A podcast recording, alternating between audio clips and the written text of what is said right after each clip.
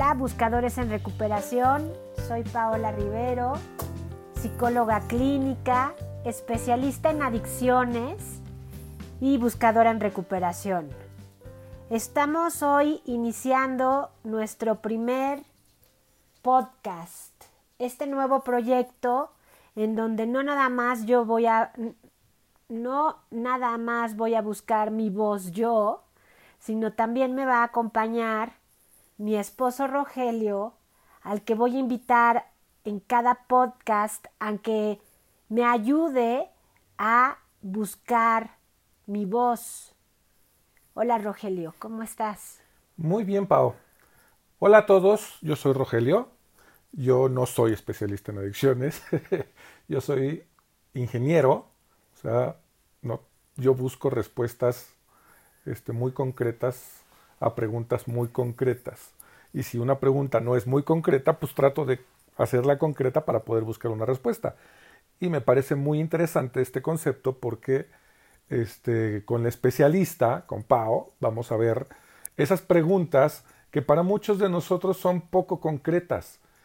Y pues digamos que si yo logro entender la respuesta, este, pues nos va a facilitar la vida porque yo soy completamente nuevo en, este asunto de las adicciones, de la codependencia. Yo no he tenido contacto nunca este, con una persona adicta en mi familia. Este, la codependencia es un término completamente nuevo para mí.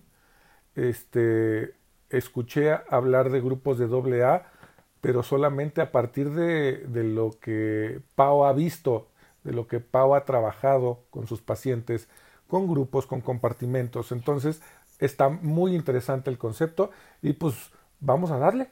¿De qué vamos a hablar hoy? ¿Qué les parece, buscadores, si hablamos el día de hoy sobre adicciones? La palabra adicción es una palabra muy usada y muy poco estudiada por los especialistas. Generalmente pensamos en adicción y pensamos en una persona que se droga. O que toma mucho. O que toma mucho. Pero la adicción es la no palabra, la no dicción. Entonces no tiene que ver con alcohol. No tiene que ver con alcohol, tiene que ver con desconexión. Ah, entonces, tiene que ver con... Entonces, por ejemplo, un chavito que se la pasa en el celular todo el día está desconectado de su familia, ¿no? Así es, y del mundo exterior. Y así como el chavito, la señora que va de compras. Y que compra compulsivamente. El señor que se va al casino. Sí. Este, entonces, todas las actividades que me generan una fuga ¿se pueden considerar adicciones? Sí. Y yo te preguntaría, ¿fuga a qué? Puede ser fuga. ¿O fuga de qué? Ajá, fuga de mi familia. Puede ser fuga de tu familia. Ok, fuga de no enfrentar un, dolor. Por ejemplo, eh, se murió mi perro y en lugar de llorar la muerte de mi perro, me voy a poner una guarapeta de aquellas. Exacto. ¿Para qué? Para no sentir. Para no sentir el dolor de la muerte de tu perro. Ok. Esa es la parte que, que yo no entendía. Pero ¿qué pasa, por ejemplo, cuando yo estaba en la prepa y me iba todos los fines de semana con mis cuates? Y pues era una borrachera, ¿no? Pues, a final de cuentas pues, éramos este, chavos de prepa que nos íbamos a emborrachar. ¿Somos adictos? No. ¿Por qué no? Porque el adicto es el que se fuga compulsivamente de su realidad, o sea, forma parte de su vida, el no sentir, forma parte de su vida el desconectarse. Entonces, ¿por qué no todas las personas, contestando esa pregunta, por qué no todas las personas son adictas, aunque por algún momento en su vida pudieron haber tenido una, un consumo de sustancia, de droga o de alcohol muy fuerte y no son adictas. ¿Por qué? Porque no hay una necesidad de fugarse. Es por mera, por mera diversión? Fue por mera diversión. Hay muchos que decimos es una etapa. Es una bonita costumbre. Es una costumbre. Exacto. Entonces, no, no necesariamente la persona que bebe mucho es un alcohólico. La pregunta que se le haría a una persona que bebe mucho es ¿para qué bebe? Lo primero que te van a decir, para divertirme. Porque me gusta. Porque me gusta. Pero si ese, esa, esa conducta que repites y repites y repites te provoca problemas, entonces ya puedes decir que es una adicción. Y generalmente los problemas tienen que ver con que no estás conectando con lo que está pasando afuera. Ah, ok, ok, ok, ya. Porque, por ejemplo, yo podría pensar que problemas serían que este, me voy al, al bar con mis cuates, pensando yo en la prepa, porque a final de cuentas, este, quiero, quiero explicar un asunto. Yo dejé de beber en la prepa, porque no me gusta. Pero yo me iba con mis cuates, pues por cuestiones de que pues, yo me iba con mis cuates y yo era el conductor designado. Meternos en problemas era que se emborrachaban en el bar, por ejemplo, y que saliendo del bar se agarraran a golpes con alguien. Ese tipo de problemas no generan que una persona se vuelva, sea adicta. Generan que una persona es tarada y es mala copa. Sí. Pero no que es adicto. No necesariamente. Un adicto es aquel, entonces, un adicto es aquel que necesita la sustancia para estar cotidianamente. Tus cuates que no se pueden divertir sin beber, Ajá. esos sí pueden ser adictos. O tus cuates que necesitan estar intoxicados desde el primer momento que llegan a una fiesta, también pueden ser adictos. Pero no nada más ah. tiene que ver entonces con consumir sustancias. Decíamos que también es una conducta repetitiva que te aleja, que te desconecta, que te hace adicto, que te ayuda a no hablar. Entonces también puede ser que la codependencia sea una adicción. ¿Qué es la codependencia? Es la dependencia emocional a otra persona. Entonces yo te necesito a ti, que eres mi esposo, para vivir. Y si tú no estás, yo no soy feliz, yo no puedo, yo me siento perdida. ¿Eso está mal? Sí. Vamos, es que si tú no estás en mi vida, yo estoy triste y eso es algo llamado amor. Ajá, coloquialmente sí. Entonces, ¿dónde está lo malo? Lo malo está en que si tú no estás, yo no puedo estar. Siento que me muero.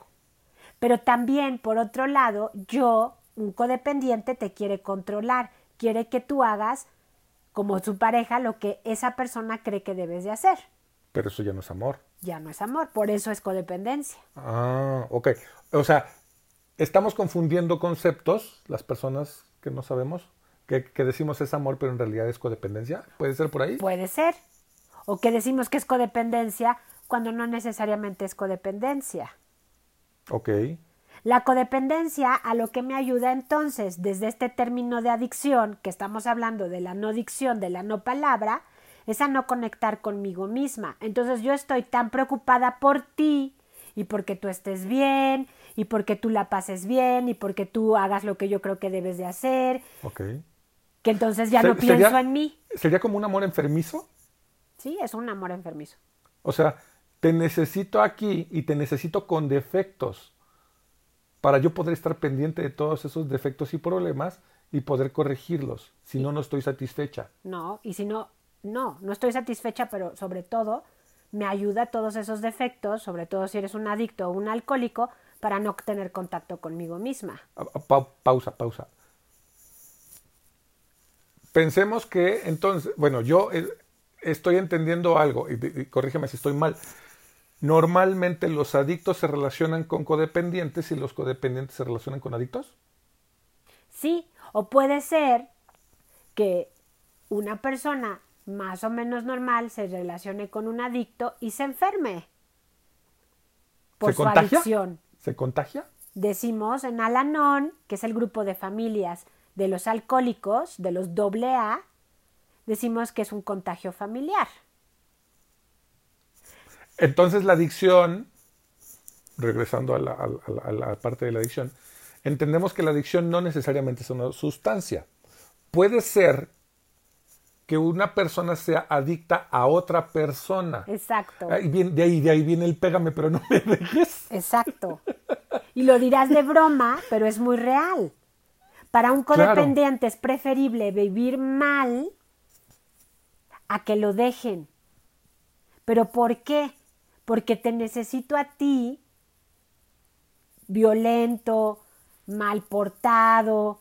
Ok, ¿qué se necesita para que yo codependiente entienda que lo que me está pasando está mal? Fíjate, no nada más qué necesita el codependiente, sino qué necesita un adicto Ajá. para saber que eso que está pasando está mal, tristemente dolor. Te tiene que doler lo suficiente lo que te está pasando O sea, para ¿no- ¿te vuelves inmune a los, a los golpes? hay gente que se muere inmune y que nunca tiene suficiente dolor hasta que Ay, no, se muera. de verdad. Ok, Sí. ok, ok, ok, espérate, espérate, mi ardilla está como que dando marometas, se acaba de tropezar mi ardilla. Entonces, el dolor que te genera físicamente la otra persona no es suficiente. Necesitas un dolor mayor al pégame pero no me dejes. O sea, es, Porque el dolor emocional de que te deje es mayor al dolor físico. ok, Entonces, ¿qué tiene que hacer una...? Pero también estamos hablando de adicción, entonces vamos a dirigirnos al, al- al que es adicto a una droga o al que es ludópata. es la misma, perdón, me surgió una duda.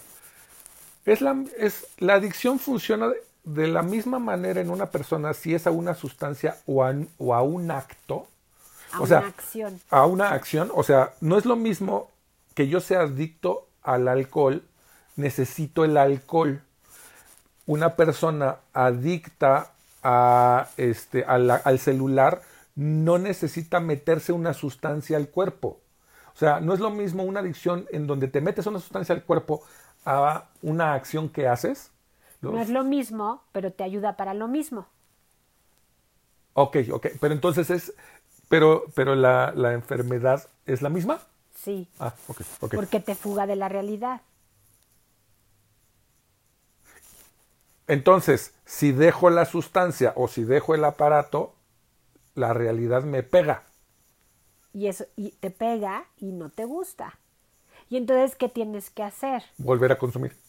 para no sentir? Para, para volver a fugarme de la realidad, porque me gusta más el mundo cuando estoy en la lela que cuando estoy sobrio. Exacto. Ok, ok, ok. Pero no, te, no nada más estamos hablando de que no te gusta el mundo, sino tu mundo. O sea, el adicto lo que no le gusta es su mundo. Cómo ve él el mundo exterior y cómo se siente él o, e- o ella consigo mismo. ¿Cómo podemos hacer? Bueno, primero, entonces, la enfermedad es una enfermedad, la adicción. Ok. O sea, no es que alguien haya decidido, me voy a emborrachar y me va a gustar tanto que voy a mantener mi borrachera durante toda mi vida. ¿No? No, pero hay personas que la primera vez que beben se sienten tan bien que dicen, por fin llegó una solución a mi dolor. ¿Y no es el objetivo del alcohol? No, no necesariamente. ¿Para qué bebe la gente que no es adicta o no es alcohólica? Para disfrutar el sabor, según yo. Para disfrutar el sabor, para sentirse relajados, una, dos copas. Pero alguien que bebe para emborracharse es para perder contacto con la realidad. Pero los adolescentes para eso beben. Pero no estamos hablando de adolescentes. Pero ¿no se supone que ahí es donde empieza la adicción? No necesariamente. A cualquier edad pueden- puedes iniciar una adicción, porque en cualquier momento de tu vida te puede pasar algo que sea tan doloroso que no puedas con eso. Ah. Como hay muchísimas personas de la tercera edad que inician su adicción a tranquilizantes o a ansiolíticos o a pastillas contra el dolor cuando son de la tercera edad. ¿Por qué? Pues porque ya no tienen una, un propósito. O porque ya se murió su pareja, o porque ya están solos. Claro. Y entonces no necesariamente tiene que ser cuando eres joven. Entonces necesitas, haz de cuenta que es, me lo estoy, lo estoy, me lo estoy imaginando como que tu, tu, tu alma se sale de tu cuerpo y tu cuerpo está como vegetando y tu alma está allá afuera porque tu cuerpo no funciona. No, no está afuera, se desconectó. Ah, ok. O sea, sí estás dando, sí estás diciendo algo muy importante. Te desconectas de ti mismo. Y entonces hay un desconocimiento de ti mismo. Estás tan fugado en otras cosas, que es la droga, o que es la persona, o que es El la aparato, apuesta, la compra, la apuesta, ajá. la compra, la comida, el sexo. el sexo. Y fíjate, en México estamos teniendo un problema muy grave de obesidad. ¿Y la gente para qué come? Carbohidratos.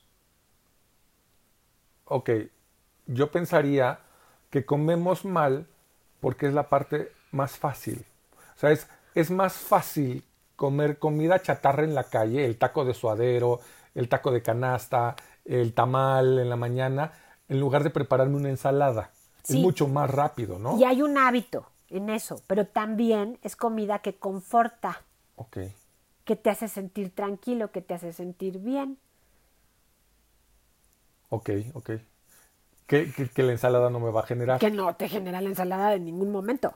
Ok. Ningún carbohidrato, ningún vegetal, todo lo que tiene azúcar o que es carbohidrato, entonces por eso somos adictos a refresco, somos adictos a azúcares este, procesadas y por eso tenemos una gran cantidad de obesos en México. Pero la pregunta sería, ¿toda esa gente es adicta al carbohidrato? La respuesta es sí. Entonces, ¿todos tenemos adicción? No todos tenemos adicción. Tú no eres adicto a nada. Puede ser que tengas malos hábitos, pero no quiere decir que te estés fugando con eso. Ah, ok. Entonces, hay mucha gente que puede confundir un, un mal hábito que una, con una adicción. Exacto.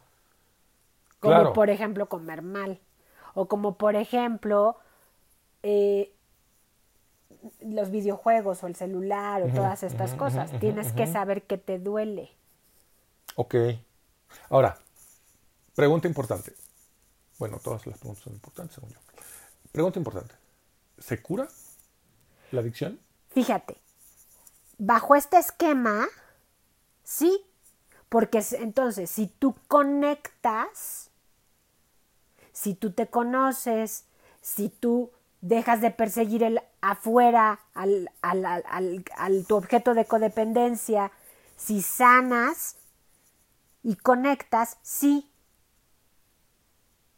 Pero entonces no hablemos de la adicción como una enfermedad en este podcast. Hablemos como una necesidad de tu alma de conectar. Lo acabas de decir. Mi alma anda por un lado y mi cuerpo por el otro. Exacto. Y le hago más caso a mi cuerpo en una adicción física, Metiéndole cosas. metiéndole cosas y dejo de lado mi alma. ¿Y qué te está pidiendo tu alma, por decirlo O sea, de mi yo manera? interno, mi yo Tu interno. interior. ¿Qué te está pidiendo? Conexión. ¿Con qué? Con un propósito de vida. O sea, es preferible mil por ciento llorar la pérdida de mi perro a fugarme tomándome una botella. Claro.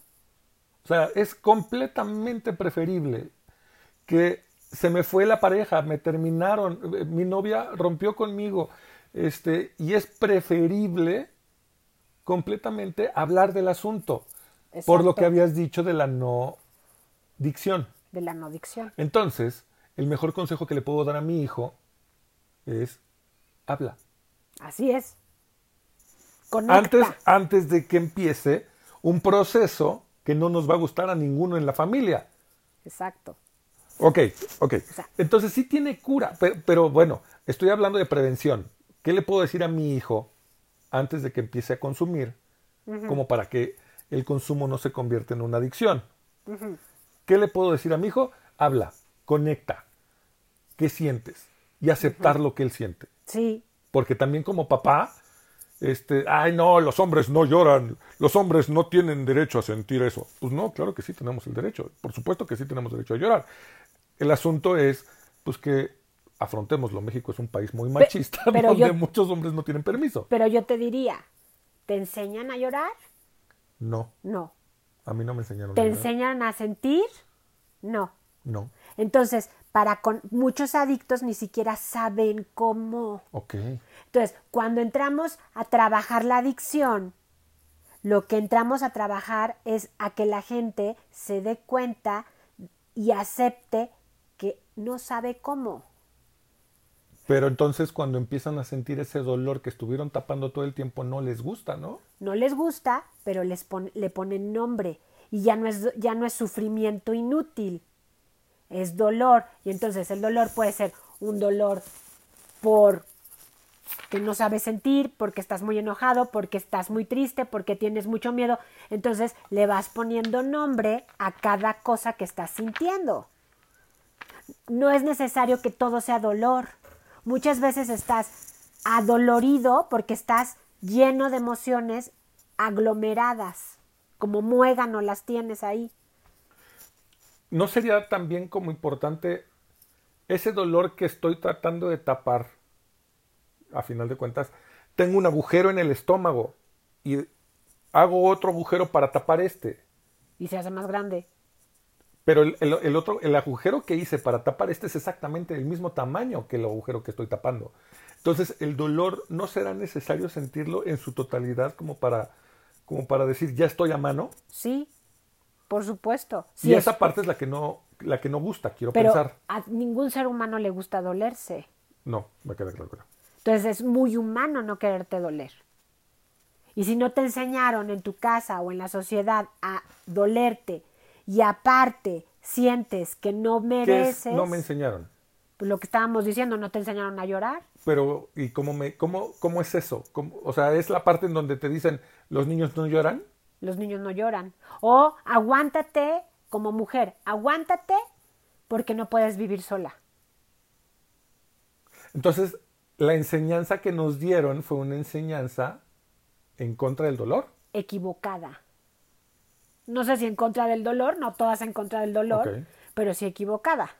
Entonces, lo que tenemos que aprender cuando estamos intentando recuperar nuestra conexión o buscando nuestra voz, por eso se llama buscando mi voz, es que cuando yo conecto, cuando yo busco mi voz, lo que intento es entender cómo me enseñaron mis padres, la sociedad, las otras parejas, el mundo, a sentir y a pensar sobre mí misma y sobre el resto del mundo. Entonces el, problema es de raíz. El problema es de, sí, el problema es de origen. Y entonces por eso te digo, no todo el mundo es adicto, porque hay gente que sí le enseñan. Y entonces, no necesita desconectarse, está a gusto.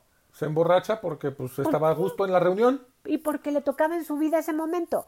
Pero no es porque quiere desconectarse, ah, porque aprendió a estar conectado. Hay de tomadores a tomadores. Claro. Hay de bebedores a bebedores. Claro. Y hay quien prueba la droga, hay quien prueba el ácido y no le gusta.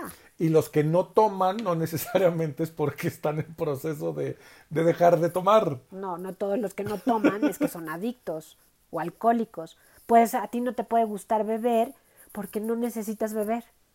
Porque puede ser que no te gusta desconectarte de la realidad y la sensación de perder control sobre ti mismo si te emborrachas, por ejemplo. No, yo borracho soy muy simpático. Pero, pero el, el, asunto es que yo no tomo porque no me gusta el sabor.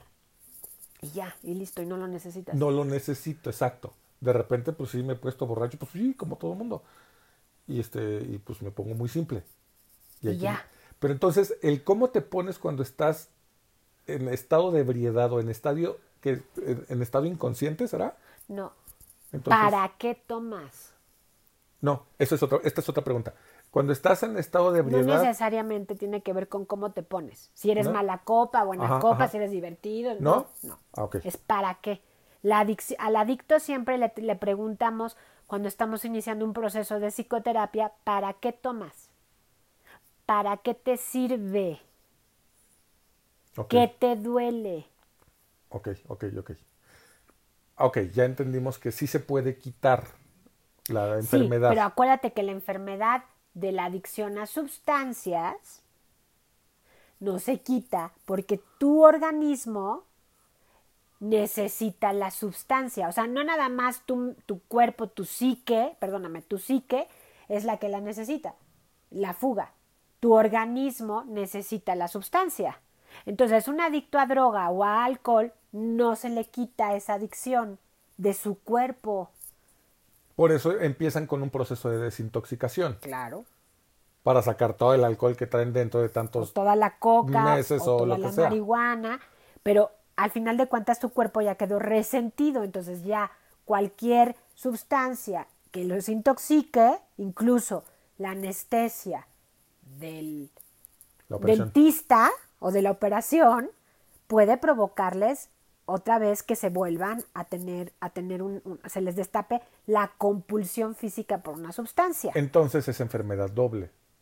Triple, ¿Por qué triple? Doble, bueno, doble primero porque yo pensaría que es mental, ¿sí? por lo de la psique que dices, Psicológica. ajá. y física, Física. porque mi cuerpo necesita. Y me decía, se desconectó mi alma Ajá. y espiritual. Ok, ok, ok, claro. Que la espiritual es la principal. No ¿No? necesariamente.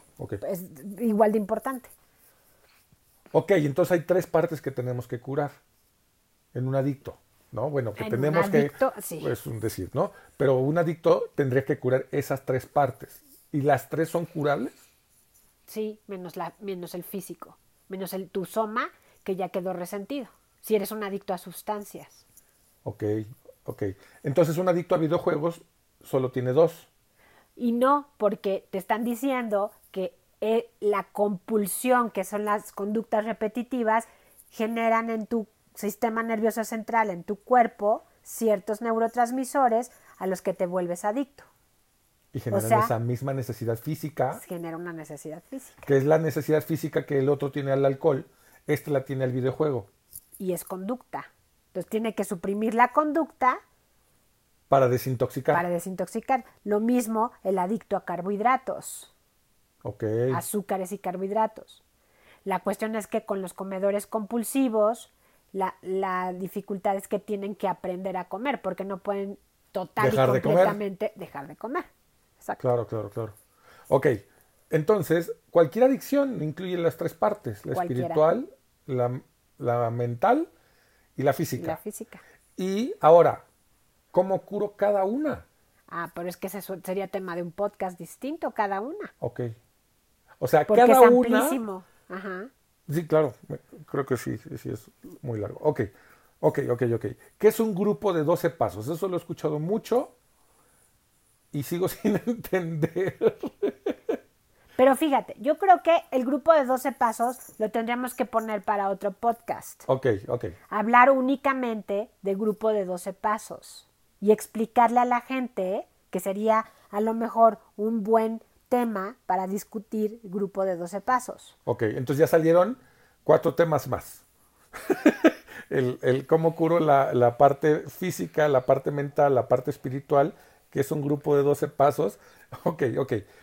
Sí, sí, eh, ya me está quedando claro. Déjame, déjame ver si lo entendí. Ok, Ok. La adicción viene de no hablar. Cuando algo me duele, no lo hablo y lo tapo con una sustancia o con una acción. Puede ser una sustancia o puede ser una acción. Puede ser las dos. puede ser la de dos, claro. Eso ya sí es así que- Ok. Y la el consumo de la sustancia lo estoy usando para tapar esa situación que me dolió. Pero no es una situación. Ah. No estás tapando una cosa, estás tapando el dolor de tu existencia, de ser tú. Y por eso es Ah. tan dramático. Entonces no es una no, no es, No es que te pasó una un, cosa. e- no es un evento. No, no es un evento. Eres tú el que no quiere estar contigo. Por eso te desconectas. Ah, ok, ok, ok, ok, ok. Y entonces el alcohol, el, el videojuego, el sexo, la comida, lo que hace es separar mi cuerpo de mi, de mi otro yo, de mi Te- yo interno. Te fuga. Ok, me fuga, eso, eso, esa es la palabra. Entonces, no todos los que consumen alcohol son adictos. No, No todos los que este, juegan videojuegos son adictos. no. Son adictos los que tienen un dolor porque no les gusta el mundo en el que viven. Su, Su mundo. Su mundo. Y entonces, el asunto que es que la cura no es cambiarles el mundo. Y no necesariamente es porque no les guste, sino porque no saben estar consigo mismos. O sea, la desconexión es no, no conecto, no sé quién soy, no sé qué quiero, no sé qué necesito. Y eso no es un dolor, simplemente un desconocimiento de ti mismo. Pero eso puede provocar angustia existencial. Me siento fuera del lugar. Me siento fuera del lugar, me siento inseguro, no sé cómo socializar, no sé cómo llegarle a una chava, no sé cómo hacer gustarle al muchacho, no sé cómo ir a pedir trabajo. Todo eso es porque no sabes muy, muy bien quién eres tú. Entonces estás desconectado de ti, no te conoces. Ok, ok, ok. Entonces te das cuenta, no es nada más porque estás queriendo tapar un dolor, eso es muy simplista. Es mucho más complejo que tapar un dolor, la adicción. Ok, ok, ok. Y entonces... Es un auto, te desconoces. Vamos, esa parte en la que yo viví de chico este, y que generó que mi mundo interno fuera completamente inadecuado para mí y que generó que yo me volviera adicto, esa no la puedo cambiar. No. Entonces, ¿qué es lo que voy a cambiar? vas a entender que, que eso te, que te provocó el pasado, vas a entender por qué estás programado o por qué estás pensando eso de ti y lo que vas a cambiar es tu presente. Entendiendo mi pasado. Entiendes tu pasado y por eso, y vamos a hablar un poquito del programa de 12 pasos. ¿Por qué sirven los 12 pasos? Porque te reprograman. Te dan una opción para que pienses diferente. Son el ajuste de motor que necesito. Sí, o sea, es una, es una manera en que tú te puedes poner a pensar de manera diferente sobre la vida en general. Entonces, cuando vas a psicoterapia, lo mismo, el terapeuta te ayuda a, a saber qué te, qué, cómo te criaron, qué te pasó, y también un, un buen terapeuta te ayuda a pensar distinto sobre ti mismo, sobre el otro, sobre cómo estás evaluando la realidad. Cualquier terapeuta me puede ayudar a entender mi pasado. Sí. Pero no cualquier, pero no cualquier terapeuta me puede ayudar en mi problema de adicción. No. ¿Por qué? Tiene que saber de adicciones. ¿Qué diferencia hay? Porque tiene que tener una especialidad en adicciones. No todos los terapeutas trabajan con un adicto. Se tienen que preparar. Pero, por ejemplo, una persona que no tiene un problema de adicción va a terapia y trabaja el mismo pasado con el terapeuta que el adicto trabaja el, mismo pasado, o sea, la misma etapa de la vida de la, persona. No me refiero a que el pasado sea igual, me refiero a que trabajan igual el pasado. Sí. ¿Y eso es diferente? En, sí, el adicto en, la forma, ¿En la forma de trabajarlo? Sí, ah, para el adicto sí. Pero bueno, yo creo que eso es mucho más, este... Otro podcast. Otro podcast. Puede, que puede ser qué diferencia hay entre un Pero yo creo que no nos tendríamos que meter a terapias y a estilos de terapia. Ok. Lo que yo siempre recomiendo es busca ayuda. La que sea es buena. Ok. Que sea un profesional. Busca ayuda con alguien con otro que piense distinto y que te ayude a ver la realidad diferente. Entonces no importa si es psicoanalista, si es gestal, si es conductivo conductual, no importa. El chiste es que te ayude, que te escuche activamente y te ayude a darte cuenta en dónde estás y qué necesitas cambiar. Profesional. Profesional. O sea, tu cuate del café no funciona. Pues funciona un ratito, pero no te va a ayudar a cambiar. Pero además no, a lo mejor no te dice lo que, lo que te va a ayudar. No. A lo mejor... O te juzga. Ah, o te juzga. Muy seguramente te juzga. Ok, ok, ok. O te dice, ah, ya, ya estás otra vez en el mismo lugar, ya regresaste otra vez con el mismo fulano. Y, la gente juzga muy duro. Mm. Ya, ok, ok, ok, ok. Entonces tiene que ser una ayuda profesional. Una ayuda profesional y si no tienes dinero, pues también puede ser una ayuda de los 12 pasos que no te cobran nada. Okay. El chiste es salir de ti, o sea, el chiste es romper la adicción, conectar. El dinero no es pretexto. No. Si la ayuda es gratuita. En un grupo de 12 pasos, sí. El dinero no es, no, es, o sea, no puedes poner de pretexto, es que no tengo dinero para dejar esta enfermedad. No. Eso no existe, no debe de existir. No. Y el que pone ese pretexto, pues es como el tío Lolo, ¿no? Se está haciendo tonto solo. Ajá. este, entonces, este, porque yo veo una, una parte que es que el que quiere busca formas y el que no quiere busca pretextos. Entonces, pues el que no quiere va a poner un pretexto para no hacerlo, ¿no? Pero entonces también tiene que ver con que la cura de una adicción tiene que ver mucho con la voluntad. Exactamente. Y por eso decíamos hace rato que si tú no has sufrido lo suficiente, no vas a tener voluntad para salir adelante. Tristemente, la adicción a droga o la adicción a alcohol es una enfermedad que tienes que autodiagnosticar. O sea, tienes que decir, tengo un problema de alcoholismo, tengo un problema de drogadicción. O sea, no sirve de nada si alguien te dice, oye... No sirve de nada, te lo pueden decir y tú puedes decir, no es cierto, estás exagerando, o me vale, o... Ah. o sí, ¿y qué? Sí, ¿y qué? Y el asunto está en que para tener conciencia de tu propia enfermedad y de lo que te está pasando, es que necesita dolerte lo suficiente para que pares y para que cambies. Y lo mismo un codependiente. Ahí están todas esas mamás que están corriendo detrás de sus hijos adictos y no los dejan tocar el fondo que ese muchacho o muchacha necesita para que, para que pare de consumir por su propia voluntad. Y entonces se les convierte en una codependencia estar detrás de ellos, o sea, pensar tanto en el hijo que se descuidan a sí mismas. Claro. Y tú y yo somos papás y sabemos que necesitan vivir sus consecuencias nuestros hijos. Sí, claro. Pero entonces, ¿qué pasa cuando el adicto es adicto? Yo he oído infinidad y he leído infinidad de testimonios que dicen, es que no lo puedo dejar. Pero la pregunta es, no lo puedo dejar porque a mí me duele dejarlo aunque a él le sirva que lo dejes. Ok.